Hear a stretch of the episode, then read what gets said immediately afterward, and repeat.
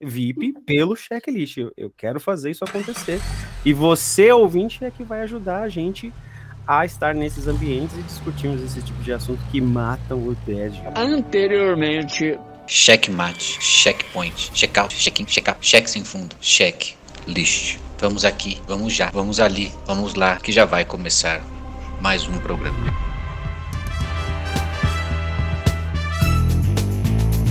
Olá, ouvintes.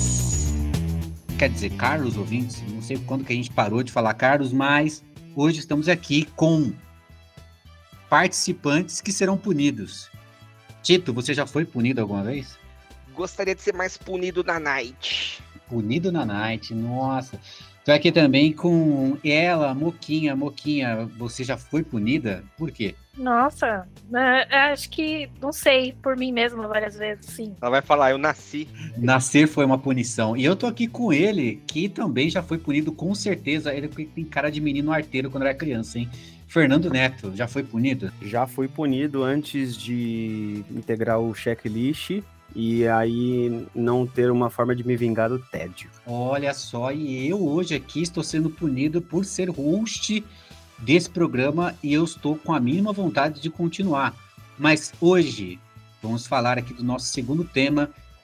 Além de punição, vamos falar de consumidos. O que, que a gente andou consumindo ao longo desse mês aí? Vamos começar com ele, Titinho. O que, que você tem aí para falar? O que, que você consumiu? Pô, é uma menção super honrosa aqui. Uh, depois do meu bom dia, boa tarde, boa noite aos nossos Carlos e Carlos ouvintes. Muito bom estarmos juntos mais uma semana. Inclusive, você que está me ouvindo aqui antes de eu falar, acho que não deveria falar assim de mão beijada, não, tá? Minha recomendação que eu consumi. Vai lá no Instagram. Ninguém, vai, lá, vai lá no Instagram, vai no Instagram. Dá, um, dá uma moralzinha pra nossa página no Instagram. A gente tá fazendo uns conteúdos tão legais. Rios, vídeos, é, carrosséis de conteúdo. Pô, não deixe de prestigiar a gente, não. Não deixe de curtir, de compartilhar lá. Dê essa força pra gente, ajuda demais cada pessoa que tá nos ouvindo aqui. Que a gente sabe tanto de gente que nos ouve. Pô, clicar uma vez no botão gostei, dá um compartilhar, dá uma estrelinha no Spotify onde você ouve o podcast, ajuda demais. Então já queria começar com esse super pedido aqui para você. É, e eu vou falar aqui rapidamente, menção rosa, porque acho que a gente pode depois fazer um programa mais aprofundado é, platinei o Elden Ring, hein? Terminei o Elden Ring, platinei, fiz tudo que tinha para fazer lá. Maneiro. Agora você vai ter consumido Aí eu consegui fazer outras coisas, né? Tipo, finalmente. É, e eu queria trazer uma recomendação aqui de uma temporada de uma série que acho que muita gente assistiu, talvez nós tenhamos assistido, que é a série Brooklyn Nine-Nine, em português, Lei e Desordem. É. Uhum muito boa. Eu recentemente só que eu vim assistir a oitava temporada. Que é a temporada, eu acho que é a temporada mais recente, acho que lá nos Estados Unidos está passando a nona, mas que chegou aqui pra gente no Brasil, acho que ainda é a oitava.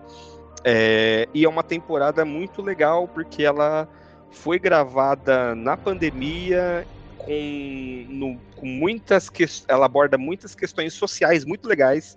Então, logo no primeiro episódio, já é um episódio que fala sobre a corrupção da polícia, a gente teve infelizmente, né, ali em 2020, é, 2021, alguns casos de é, violência policial, principalmente contra a comunidade negra, contra a comunidade asiática nos Estados Unidos. Então, acho que é muito relevante essa série abordar esses tópicos, é, além do já conhecido e muito divertido humor que a série tem, sabe? Então foi muito legal. Eu assisti todos os episódios aí da oitava temporada. Se não me engano, são 10 episódios. E são bem rapidinhos, né? Rapidinhos, super divertidos e com. Me surpreendeu. para mim foi a cerejinha do bolo. Eles conseguirem tocar em assuntos importantes e de causas sociais de minorias tão relevantes. No passado eles já tinham feito isso com comunidades LGBT, por exemplo. Nessa eles falaram um pouco sobre comunidades negras, sobre relacionamento gay, mais uma vez sobre é, minorias, sobre paternidade, né? Então foi uma série de assuntos aí que acho que eles conseguiram colocar de maneira bem legal, bem gostosinha na série. Então queria trazer essa recomendação, esse consumido aí, que acho que vale super a pena. Se você não assistiu nada de Brooklyn Nine-Nine, assista, tenha em mente que é uma série que já tem aí seus quase 10 anos, então ela veio mudando junto com o tempo, mas desde a primeira temporada acho que eu gosto bastante.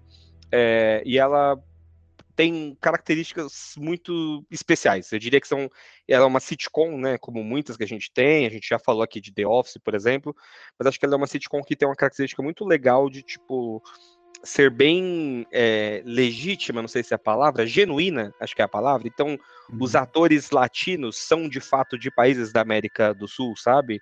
É, as pessoas que estão na série têm mais afinidade da vida delas, mesmo com o personagem que elas estão interpretando, e isso passa de maneira verdadeira assim na série. Então, foi bem legal, fica aí minha super recomendação. Não sei se vocês já já viram aí.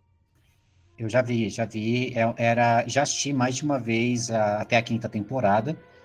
E eu, eu acho Brooklyn Nine uma, uma boa série para você assistir enquanto tá comendo, sei lá. Eu, eu me acostumei, sabe? Tipo, eu colocava para assistir enquanto eu tava comendo, que é 20 minutinhos, assim, matava uns dois episódios e, cara, é bem divertido. É bem divertido.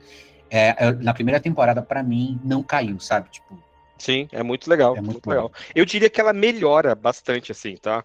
Ela começa num tom que é legal e ela vai se achando, assim. Ela acha o jeito dela. No começo era muito sobre, tipo, ah, o vilão do dia, o problema do dia, sabe? É, e com o passar do tempo vai ser uma série muito mais sobre Parecia os personagens. Parecia ser uma, uma, uma paródia do, do Lei e Ordem, CSI, sim, e sim, já não é mais, sim. né? Não é mais, exato, exatamente. É mais uma série que tem a cara dela mesmo, isso é bem legal.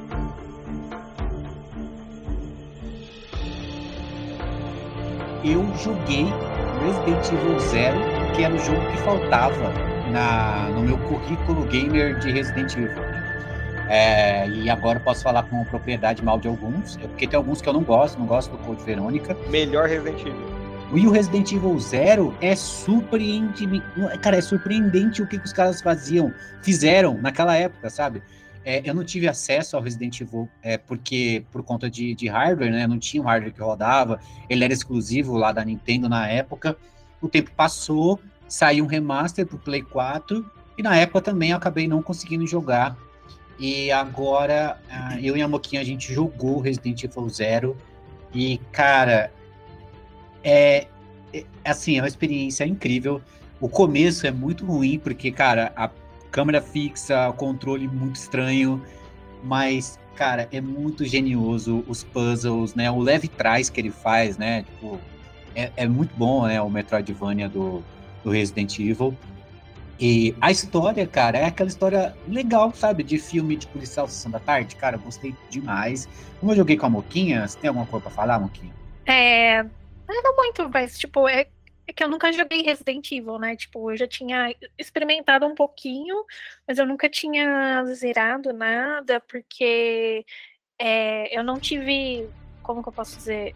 Eu, eu nunca entendi muito essa dinâmica, né, de é, Metroidvania. Então eu achava que eu tava jogando errado, sabe? Tipo, se eu começava a fazer uma coisa e aí eu tivesse que voltar para pegar mais um pedacinho, para ir de novo e colocar mais uma coisinha do quebra-cabeça e, e, esse vai e volta para mim era uma coisa muito é, tô fazendo errado. Então aí eu já eu desistia do jogo, sabe? 80% do jogo é, é ficar é, não, ele, ele, é isso, ele é Exato. totalmente isso. Então foi, foi muito bom para mim, né? Que, que, que abriu essa possibilidade para mim.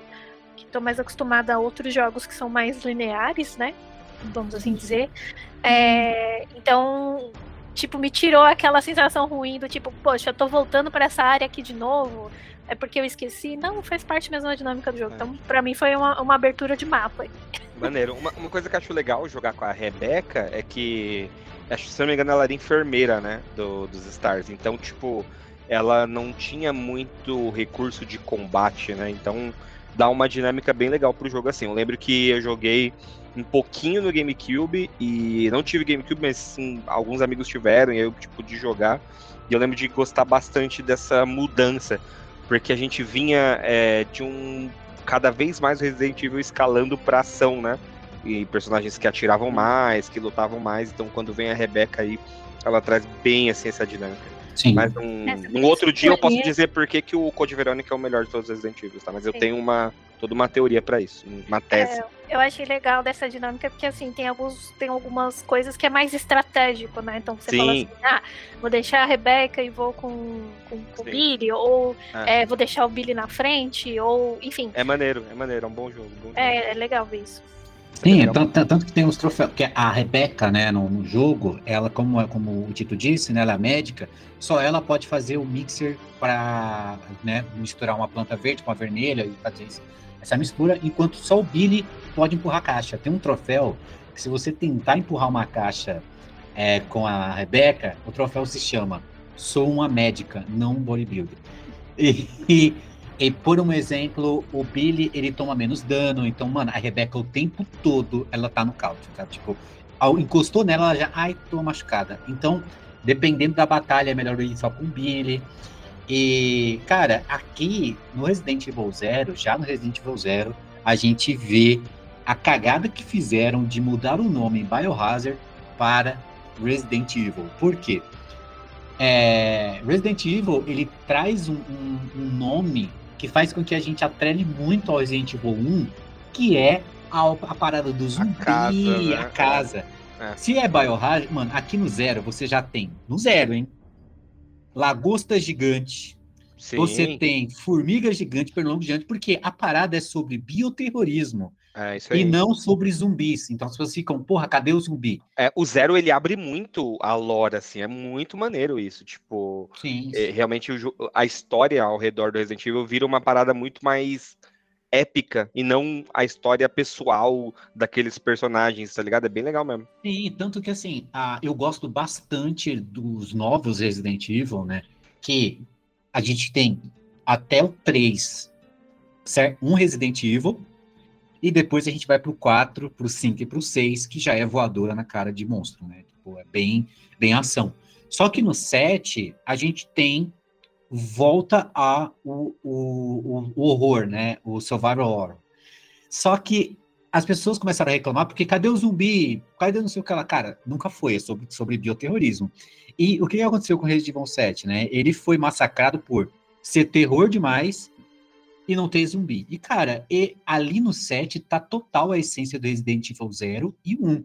É porque você tá, sei lá, tá em primeira pessoa, porque hoje eles têm esse poder, né? Porque no Resident Evil 0 e no 1, a gente tinha câmera fixa, e aquilo limitava a nossa visão, então o que, que tem ali? Então dava aquele medo, sabe? Tanto que tem algumas cenas em que você tá andando, do nada aparece um zumbi, que você não pôde ver porque a câmera não deixa, agora no 7 e no 8 é com a primeira pessoa que você vai ter a sua visão limitada. O que, que tem nas suas costas? Eu não sei. Então, o zero, ele abre também a minha mente para até para os novos agora, sabe? Eu ainda acho o 4, o 5 realmente ação demais, mas o, o para mim o 7 e o 8 eles já estão conseguindo resgatar, assim.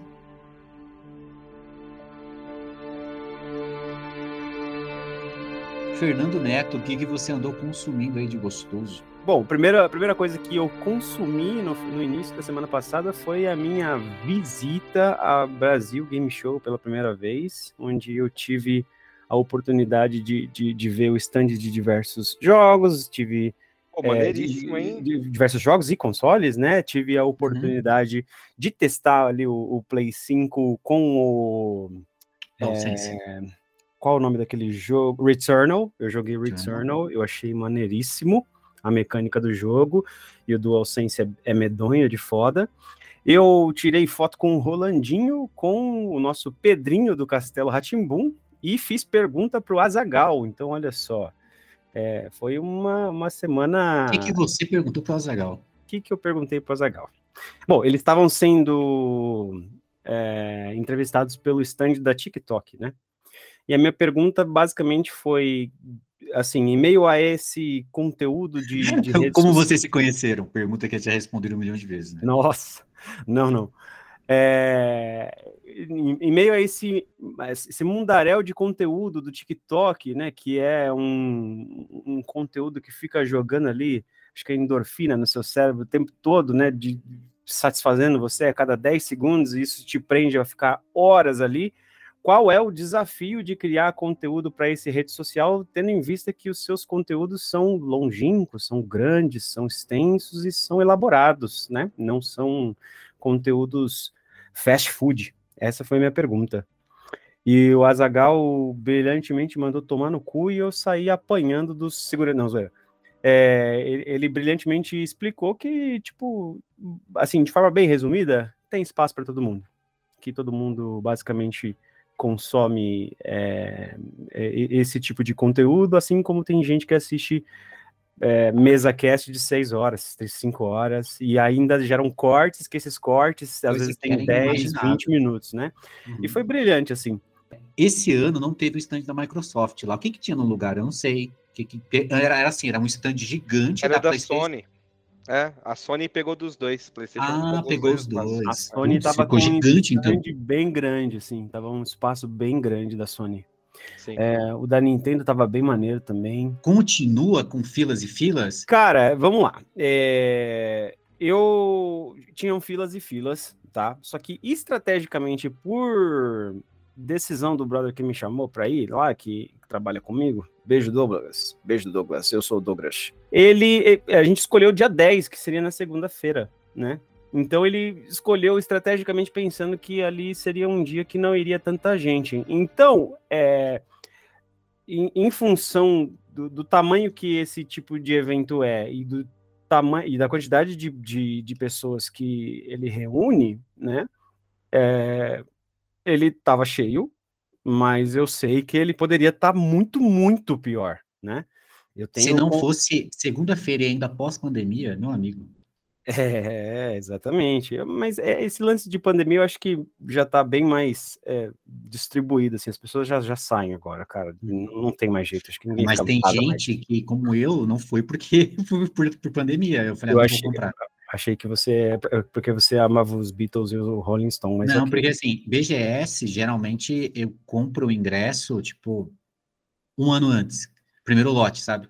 Porque assim, mano, chegou, virou segundo lote, já não vale mais a pena comprar, porque é o, já, já tá muito caro, entendeu? Sim, sim. Então. É, eu comprei no primeiro, paguei um preço barato, né?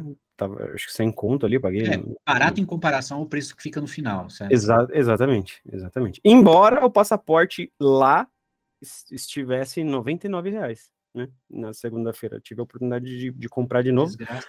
mas no dia seguinte eu trabalhava, então não pude é, comprar né? Entendi. Para comparecer. Então foi bem maneiro, assim, cara. Foi, foi, um, foi minha primeira experiência ali de estar num, num evento desse tamanho. Talvez eu, eu apareça na CCXP, é uma coisa que eu estou discutindo com a senhorita Carininha. Beijo, meu amor, tá ouvindo? E então talvez aconteça da gente aparecer na CCXP, porque eu, eu me, cara, tipo, me senti no, no lugar que foi feito para mim, assim, tá, sabe? Acho que se me senti familiarizado, o tipo de ambiente, de conteúdo que eu gosto. Você assistiu o concurso de cosplay? Cosplay eu assisti, assisti o, o concurso de cosplay. Assisti e tinha um cara lá que ele foi. Para mim, ele tinha que ter ganhado, que ele tava fantasiado de Rider, do, do, do Grand Theft Auto San Andreas. Sim. E tava maravilhoso ele de Rider. dele, vi fotos dele, vi fotos é, dele. Inclusive, o, teve um momento assim que o, o DJ tirou a música tal, e a, a, apresentadora não entendeu, né? Ela falou: opa, temos um problema técnico aqui e tal, não sei o que lá, mas pode entrar nosso próprio, nosso próximo concorrente aí. É, e anunciou ele, a, e aí não era aquele que cagou o som, ele tava preparando o tema do GTA. E aí, a hora que o Ryder entrou, começou a tocar o tema do GTA, né? Tum, tum, tum. E aí ele ainda mandou um keep up, motherfucker. Não, assim, eu, eu, sei que uma das coisas mais divertidas que tem para fazer na BGS é sim o concurso de, de, de cosplay lá. Mas sim. tem alguma coisa que você ia comentar, fala, mano, lá na, na BGS eu usei o banheiro, foi muito foda. Cara, é, eu, eu acho que, tipo. O, o, eu não sei se tem alguma coisa específica. Assim, tem, tem todo tipo de, de produto atrelado à cultura pop, mas não também, né? Eu sei que, eu sei que, por exemplo, eu vi um jogo lá que eu achei muito estúpido, né? Que estavam vendendo, que era um jogo de Bitcoin. Ah, não, que tava, sim. Que tava valendo um carro, inclusive. Então, quer dizer, é uma forma dos, cara, dos caras do, do mercado financeiro se infiltrar nesse mundo dos em games. Qualquer né? lugar, que, qualquer já lugar. acontece, né? Que já acontece, porque uhum. basicamente esses aplicativos de trade, eles estão bem gamificados, assim, pra galera baixar e, e apostar, e nossa, olha aqui, a barrinha subiu, a barrinha desceu, eu tô ganhando, e na real é uma coisa muito mais séria que tá acontecendo ali, as pessoas não estão tendo essa dimensão. Mas, cara, eu acho que o evento, num contexto geral, ele é muito lúdico, assim, né? Uhum. Lúdico, porque para quem gosta de videogame, e é uma coisa que eu, eu vivia conversando com o Tito e vivo é, reforçando essa, essa visão que o Tito me ajudou a ter com o passar dos anos, é muito louco ver o que aconteceu com o videogame, né? Com a indústria do videogame, porque a gente cresceu num, num mundo em que videogame era um brinquedo, né? E não Mas é aí esses adultos cresceram hoje. agora, né? Os é... caras que consumiam como um brinquedo, não é, é, foda. E teve as pessoas que não é que consumiram, as pessoas que desejavam consumir, né? A gente tá vendo isso com o cinema agora. A gente vê pessoas, é, diretores de 30 a 50 anos que cresceram com videogame e tá transportando toda essa parada para o cinema, né? Então você vê muita coisa ali que videogame já fazia e tudo mais, pessoas que eram fãs, né? O, cara, o próprio cara que quer, quer dirigir o filme do Kojima, né? O cara é fãzão de videogame. É Sim. É legal, cara, legal, legal. Eu fiquei muito, muito feliz de, de participar do, do, do, evento. Quero participar de muitos mais, muito mais vezes e quero, digo mais, quero estar numa próxima, num próximo evento com uma credencial VIP. pelo checklist. VIP pelo checklist. Eu, eu quero fazer isso acontecer. E você, ouvinte, é que vai ajudar a gente a estar nesses ambientes e discutirmos esse tipo de assunto que matam o tédio.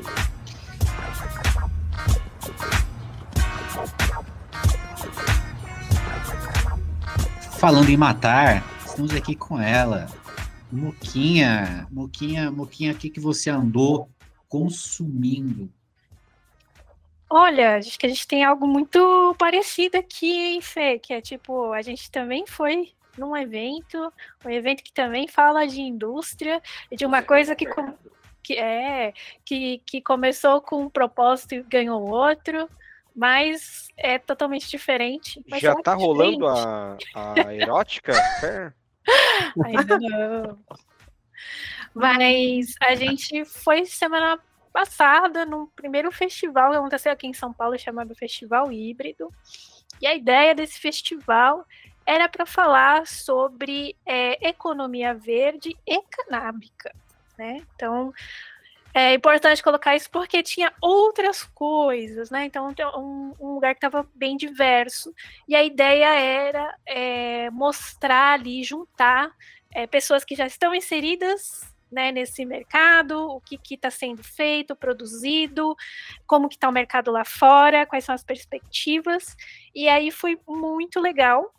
É, teve muitas palestras para falar sobre como, por exemplo, esse mercado canábico pode atuar na moda, como pode atuar na agricultura, como pode atuar é, também na medicina, né, é, possibilidades é, medicinais de uso, e uma, e uma discussão interessante sobre também é, qual é a diferença é, de todas essas utilizações e, por que não, uma utilização adulta, né, assim como a gente está falando aí no videogame que virou né, uma, uma atividade adulta também hoje em dia, assim como outras coisas foram ganhando esses aspectos, por que não a atividade canábica como algo é, adulto também. Então, as minhas indicações é fume maconha? Não, não é isso, gente. É que tem, lá tinha muita coisa legal e eu queria compartilhar algumas marcas que vocês podem ter acesso e não tem nada a ver com ficar muito louco ah, para alguns e para outros, que é o que Deixa eu achar aqui. São coisas que eu queria que, vocês vissem. Então, primeiro, é, a indicação é entra lá no perfil do Festival Híbrido SP, vocês vão ver uma série de marcas ali e de coisas diferentes. Então, por exemplo, a gente experimentou o quê? Chocolates terpenados. Ó, oh, Cássia, você ficou muito louca no festival? Não, gente terpenos é tipo essências, sabe? Sabe? Essência de laranja, essência disso aqui, não tem nada a ver com o efeito psicoativo. Então. E a camiseta? A camiseta de maconha, eu fiquei louco usando ela. Ficou muito louco, ficou muito louco em mim. Cara, foi muito, muito legal o evento, porque abriu assim minha mente e não foi fumando, infelizmente. Mas assim, abriu minha mente para possibilidades, gente. Porque, por exemplo, é, a maconha tem uma série de. Como se fala? Esqueci o nome. Propriedade. De... Não, não, não, não. é, é uma flor, mas não é única. Ela tem uma série de Ramificações. É, coloca variedades aí, vai. variedades, isso. Ela tem muitas variedades. E essas variedades vão, vão trazer cheiros e sabores diferentes para ela. E o que a galera fez? Começou a extrair esses cheiros e esses Uhum. sabores para usar em outras coisas. Então, você pode usar chocolate temperado, então chocolate com algum sabor específico de alguma das variantes da, da, da maconha, mas que não tem é, um princípio ativo. É que nem a essência. É que nem, por exemplo, banana. Tem a banana nanica, banana na prata, banana. E é prata? que queria. Sim, e aí a gente hoje em dia consegue fazer o quê? A gente consegue criar essência de banana, que na verdade não é banana, é só a essência que a gente usa em outras coisas. E é isso que a galera tá fazendo, tá usando em cerveja, tá usando em chocolate, tá usando em produtos cosméticos. Pô, muito então, maneiro. É, a gente teve a oportunidade de experimentar algumas coisas lá, então chocolate terpenado, cerveja. Cerveja foi uma coisa bem interessante, a gente pôde experimentar alguns sabores. Sabe quando você vai e toma uma cerveja que tem, ah, tem um cheiro e um gostinho de laranja, ou tem um cheiro e um gostinho de chocolate ou de café? A mesma coisa, só que com variantes, né, esses terpenos, esses cheiros e sabores associados a essas N variedades de maconha. E muito, muito, muito legal. Mas não é só isso. Também tem, e aí eu acho que esse é o mais importante, que de, ver- de verdade é o meu coraçãozinho gostaria que vocês conhecessem, são algumas associações que trabalham ali com auxílio de cannabis medicinal. Ainda mais essa semana, né, que a gente recebeu uma notícia bem chata, que foi o Conselho Regional de Medicina é, fazendo uma revisão sobre a prescrição do óleo Um, de um CBD retrocesso de saúde, né, cara? gigantesco. Então é muito Sim. legal vocês entrarem nesses, nessas associações para entender como elas trabalham, conhecer a história delas. Eu vou até falar aqui algumas que eu conheci lá, que uma é... deixa eu achar o nomezinho. É que eu abri tanta aba aqui. Uma se chama A Cura Brasil, é uma associação de cannabis medicinal. Ela é aqui de São Paulo e como toda associação começou com familiares procurando maneiras de dar uma condição melhor de vida para pessoas com algumas doenças bem complicadas, né? Então, por exemplo, a cura começou dessa maneira, então eu super indico a vocês olharem o, o perfil deles para entender como que eles trabalham. Tem a Abra Hill, que eu é, conheci ela por pesquisa, não foi no evento, mas é a mesma ideia, que é do Rio de Janeiro. Também começou com uma mãe buscando uma maneira de conseguir lidar com seu filho que tinha mais de 50 convulsões diárias. Né? E aí ela encontrou uma maneira, que é usando óleo de CDB. E aí começou essa associação assim. E muitas outras. Outra também que eu queria indicar para vocês é Curando o Ivo que também é uma associação começou da mesma maneira, de familiares tentando auxiliar o seu papai que tem problemas de Alzheimer a conseguir comer, né? Porque é uma doença degenerativa, a pessoa vai reduzindo o cérebro e ele começou, chegou a um ponto que ele não queria nem comer. E aí, com o uso do, do da cannabis medicinal, eles estão conseguindo dar qualidade de vida para essa pessoa.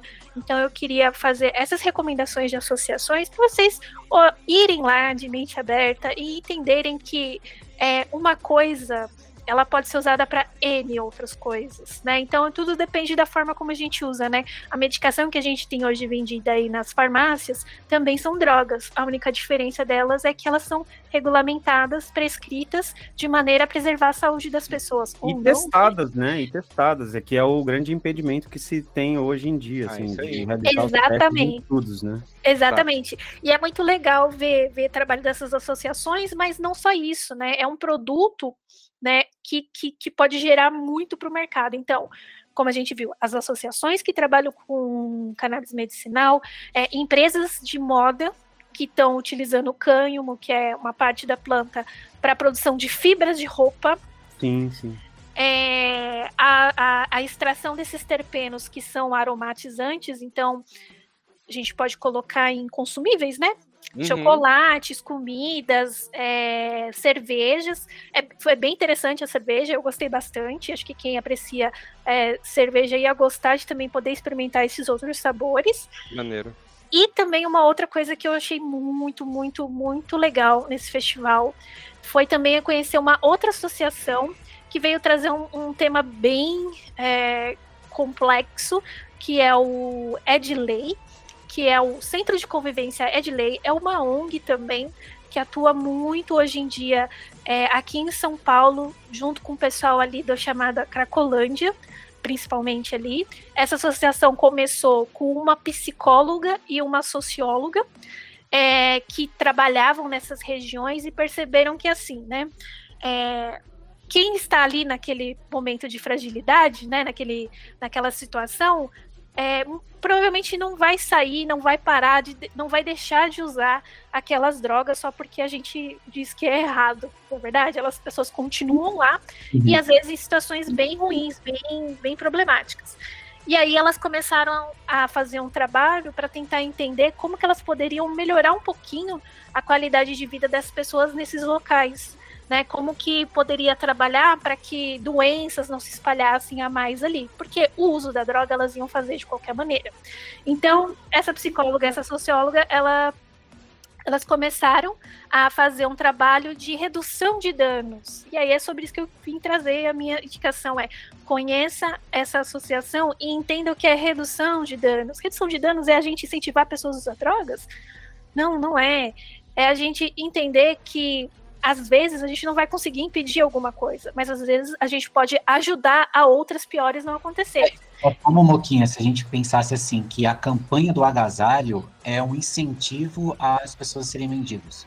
E não é. E não é. Né? É uma situação que ela existe, ela tá ali, ela vai continuar existindo, por mais que a gente entenda que idealmente é que não acontecesse, e que idealmente as pessoas que têm problemas com drogas deveriam ser tratadas, mas a gente não tem isso, né? O Estado não é capaz de, de, de resolver isso, ah, as políticas privadas não estão nem aí, e a gente continua tendo esse problema. Então, como a gente consegue pelo menos amenizar outras coisas? Sim, então, e... essa ONG e não trazer julgamento, né? Tipo, Exato. esse é o mais importante, né? Exatamente. Isso que é legal, ajuda. o jargão deles é não é julgar, é acolher. Sim, sim. Então, como que você vai lidar? Como que você pode ajudar? E aí ajudar essas pessoas tem N maneiras, né?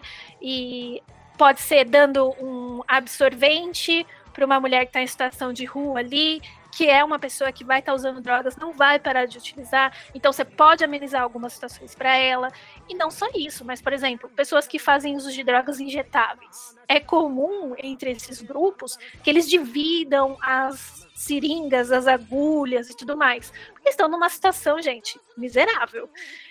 E, mas eles não vão deixar de utilizar a droga, certo? Só que com isso, além de tá, ter o problema da droga, a gente também tem um crescimento de pessoas, por exemplo, com HIV ou com outras doenças transmissíveis pelo compartilha, esse compartilhamento de, de seringas. Então, eles são uma associação que ajudam a tentar diminuir isso. Então, será que se eu der um kitzinho para esse usuário, que seja só dele, a gente consegue minimizar alguns impactos? Sim, consegue. A gente viu a vida aí é, da pandemia, né? Sabendo que a gente não pode ficar bebendo no mesmo copo, né? Às vezes tem a questão de higienização, enfim. Essa ONG faz um trabalho muito bonito de acolhimento dessas pessoas, auxílio nesse sentido, explicando para elas que, poxa, você está cheirando cocaína, você está enrolando isso numa nota de dinheiro que tá, passou por N mãos, está cheio Pô, de bactérias, fungos sabe? Além de você estar tá se prejudicando com o uso da droga, você está tendo outros problemas de saúde que também Sim. vão parar no posto de saúde, lembra disso? Sim, exato, exato, exatamente. É, é uma questão de, né? de saúde pública, né? Exatamente. Uma coisa, uma coisa que eu acho que é importante a gente dizer para todas essas questões é que não é uma escolha sua se isso faz parte da sua vida ou não é, a realidade da sociedade que você vive, sabe? Por mais que você pode talvez estar mais perto ou mais distante disso por N questões, uma delas é financeira, uma delas é escolha. Tem pessoas que escolhem ajudar essas pessoas, né? É, se for o seu caso, pô, maneiro, acho que mais do que nunca no link dessa postagem que a gente tem que ter, é, na descrição dessa postagem a gente tem que ter esses links pra gente ajudar, uhum. porque tá aí, não vai mudar. As coisas não vão se acertar magicamente com um milagre, é, e se a gente não fizer nada, elas tendem só a piorar. Então por que não fazer um pouco por alguém, né? Então acho que É. pô, maneiríssimo, muito legal. Isso, então, e foi muito legal porque a gente estava num evento que estava muito focado no empreendedorismo. Então a gente vê ali é, um lado muito bonito da história. E foi legal essa ONG estar ali chamando atenção para, ok, a Sim. gente tem isso, é legal, pá. Nem sempre dá certo. É, mas tem to- toda uma outra realidade, porque ali a gente estava numa discussão também de, poxa, se é, é, a cannabis tem tantos usos, né, tem tan- tanta potencialidade de mercado, e aí a gente lá, branco, né, é, classe média alta e tal, falando ali sobre, ai, vamos embora, moda, não sei o que Uhum. lá, bebidas e tudo mais, comidas diferentes. Mas e aí, gente? A gente tem que lembrar também que tem é, esse lado, essa realidade, que ali no caso é uma ONG que não é para falar sobre maconha, tá, gente? É para todos os tipos de droga. É, e aí trazer a gente para a realidade, ver o que, que é droga? Álcool é droga, né? Sim, É, sim, sim. vício, às vezes, em alguns remédios que são prescritos pelo- pelos médicos, são drogas Total. também. Então. E pessoas se viciam e tem que lidar com isso. E aí a maneiríssimo. gente é, aprender a olhar com um olhar mais carinhoso, sabe, é, sobre essas questões pode ser muito legal. Então, as minhas recomendações são de conscientização, conheçam esse evento, conheçam essas marcas.